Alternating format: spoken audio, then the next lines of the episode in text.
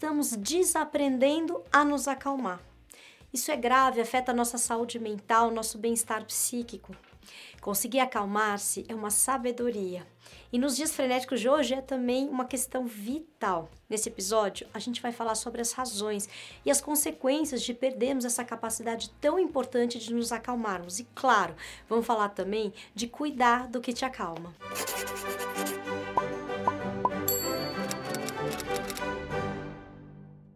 A gente vive numa sociedade em que a quantidade gigantesca de informações e a aceleração da vida inundam os nossos sentidos e o nosso psiquismo, gerando uma sensação de pressa, de urgência, de atraso que nos roubam a calma. Acho que todo mundo já sentiu isso de vez em quando, não é? Cada vez mais a gente é convocado a responder rapidamente a múltiplos estímulos curtidas, visualizações que demandam resposta, lista de e-mail pendente que você tem que responder, chamadas de voz, chamadas de vídeo que entram a todo instante na nossa vida e atravessam até mesmo os momentos de pausa, de lazer, de descanso e até o nosso sono. Por exemplo, você deve conhecer alguém que só consegue dormir com a televisão ligada.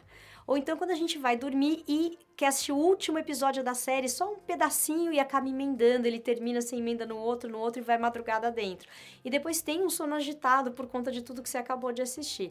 Olha só, alguns estudos indicam que a exposição à luz do celular à noite prejudica o sono porque o tipo de iluminação proveniente da tela corta a secreção de melatonina, um hormônio liberado pela glândula pineal que age diretamente nos padrões do sono.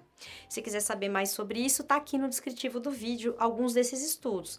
Bom, esse é o mundo que a gente está, a gente não vai mudá-lo, ele está assim e talvez fique pior. Quer dizer, vai ter cada vez mais tecnologia demandando, acelerando, pedindo que a gente tenha uma resposta rápida e pronta. E é por isso que a gente está fazendo esse episódio, para a gente prestar atenção nesse fator e cuidar daquilo que nos acalma. E para fazer isso, a gente precisa fazer uma distinção. Uma distinção entre a gente se acalmar com atividades que nos trazem tranquilidade ou com coisas que nos agitam e causam excitação. Pois é, o ser humano é capaz de se acalmar tanto pela via da tranquilidade quanto pela via da excitação. Por isso que mesmo atrapalhando o sono, muita gente opta por ligar a telinha antes de dormir. Mas a longo prazo, os efeitos da busca da calma pela excitação são cobrados na forma de ansiedade, de estresse, dificuldade para dormir, enfim, vão colaborando para que a nossa sociedade seja uma sociedade cada vez mais ansiosa. A gente já falou aqui no canal, o Brasil é campeão mundial de ansiedade. Existem processos mentais distintos em cada uma dessas formas de atingir um estado de calma ou tranquilidade. Eu posso citar a catarse como um desses processos mentais que promove uma sensação de tranquilidade, bem-estar e relaxamento pela via da excitação do psiquismo. A catarse é caracterizada por uma descarga intensa de energia psíquica. Essa descarga de energia é o que gera o relaxamento e o prazer, como acontece numa boa risada ou no choro, por exemplo. Essa confusão entre a calma que a gente consegue através das formas de tranquilização e a calma que vem depois de uma forma de excitação, como de uma catarse ou através da TV que nos distrai da vida, tem custado muito caro para o nosso bem-estar mental. E para se desfazer dessa confusão, a gente vai dar algumas dicas do que fazer para a gente se acalmar dessa maneira mais benéfica, a maneira da tranquilidade. Mas atenção, a gente não vai te dar dicas de como ficar calmo diante de uma situação estressante ou como sair do estresse para calma. A gente não vai fazer isso porque, embora seja muito bacana, muito importante a gente se acalmar diante de um estresse, de uma situação difícil, a gente quer falar da calma, vamos dizer assim, mais a longo prazo, uma calma que você vai conquistando e que está com você, não apenas em situações muito pontuais e muito difíceis. Quer dizer, a gente não quer falar sobre a calma, que é um antídoto contra o mal-estar, porque a gente entende que calma não é só a ausência de estresse. Tipo, isso seria como você falar que saúde é apenas a ausência de doenças. Gente, essa história fica muito clara quando a gente pensa nos mecânicos da Fórmula 1. Pensa, você já viu aquela cena assim, ó? O carro entra no box. E eles, em dois segundos, eles trocam aqueles pneus. Quando o Francisco falou dois segundos, eu falei, não, dois segundos, não é possível. Um, Dois, trocar o pneu. É muita coisa, né? Precisa ter um pouco, não imagina, um pouco. Quanto de calma, concentração que eles têm que ter ali.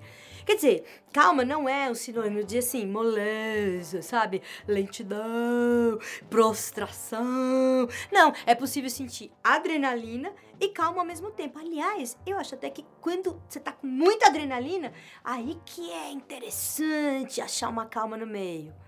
Pensa nisso. Se a gente conseguir cuidar das coisas que nos fazem ter calma no dia a dia, a gente vai conhecendo, vai, vai aprendendo, vai se familiarizando com outras dimensões da calma, com outros benefícios que ela traz. E mais ainda, a gente vai ficando menos suscetível ao estresse comum. Então, dica número um: não espere tudo estar em ordem na sua vida para depois ter tempo de procurar calma. Tipo aquele pensamento: olha, depois que eu resolver meus boletos, minha questão de trabalho, os filhos estiverem na faculdade, aí eu vou descansar, vou relaxar, vou conseguir ter um tempo para encontrar tempo para ter calma. Isso porque a gente nunca vai conseguir controlar todas as ameaças, todas as surpresas, todos os riscos que a vida pode trazer. É claro que a gente tem que estar atento aos perigos, às ameaças que o mundo traz, mas isso não impede você de cuidar daquilo que te acalma como um trabalho, um investimento, uma rotina da vida. É que nem tomar remédio, tem que fazer isso todo dia. Dica número 2: faça uma lista das coisas que você pode usar para se acalmar no dia a dia, separando aquelas que te acalmam pela via da tranquilidade das que te acalmam pela via da excitação. Você achou que a gente ia te dar, assim, dicas e conselhos de como você ficar calma? Ai, gente, a gente até que gostaria, né? Facilitava a vida de todo mundo, né? Ter tipo um manual. Mas não dá, não dá, sabe? Como é que eu vou saber o que que acalma você? Não tem como, né? Acalma você que tá vendo e o outro que tá vendo e o outro que tá vendo. Isso é uma experiência, é, é como uma sabedoria da gente com a gente mesmo, reconhecer o que nos acalma. Então a dica número dois é para você refletir, parar um tempo assim, papel na frente e fazer uma lista. O que é que me faz me sentir calma? O que, que, que eu poderia listar aqui como ações ou atividades que me acalmam sobre mim? Não é legal? Então faz a lista. Dica número 3: dê preferência pelos seus métodos de se acalmar pela tranquilidade para o final do dia ou nos períodos em que você está atravessando momentos muito estressantes. E os métodos que você usa para se acalmar pela excitação, você usa no período diurno ou nos seus momentos de lazer. A dica número 4 é super simples, mas muito importante: é organizar o ambiente que você habita. A organização e a estética eles trazem harmonia, bem-estar, tranquilidade para gente. A dica número 5 é para a gente cuidar da calma externa. Reforçando essa distinção que a gente está fazendo aqui nesse episódio, é cuidar para não ter estímulos excessivos, isso é barulho demais, música alta demais, luminosidade excessiva, atividade física muito agitada, sobretudo no período noturno. Eu sei que eu falei que eu não ia dar dica de coisa para te acalmar, que é uma experiência pessoal, mas eu não resisti, gente. Sabe por quê? Tem duas coisas que tem um milhão de comprovações científicas que fazem bem para todo mundo. Então, olha só.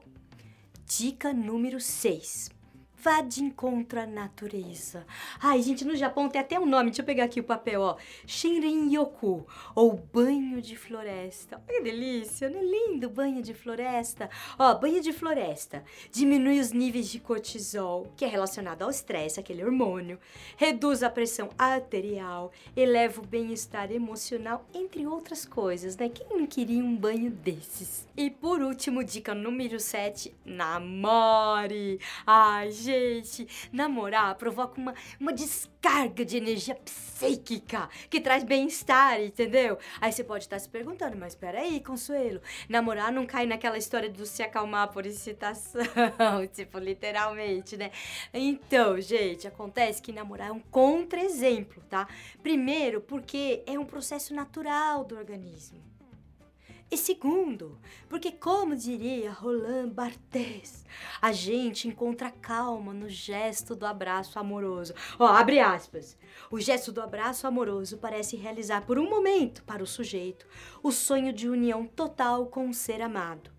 Tudo é então suspenso: o tempo, a lei, a proibição. Nada se esgota, nada se quer. Todos os desejos são abolidos porque parecem definitivamente transbordantes. Você tem direito a cuidar do que te acalma e é importante cuidar disso, prestar atenção, porque a tendência é que o mundo fique cada vez mais agitado. A gente espera que esse episódio te ajude a viver com mais leveza e tranquilidade, com mais calma. Muito obrigada, até o próximo.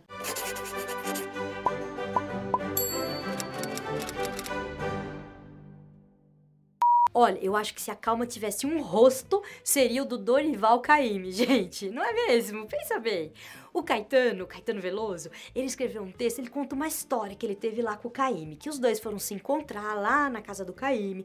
E aí o Caymmi falou assim: "Eu tenho que te mostrar uma coisa que eu fiz". Aí o Caetano, né, tipo, puxou o Caetano de lado e foi levando, né? E o Caetano, nossa, o que será, né?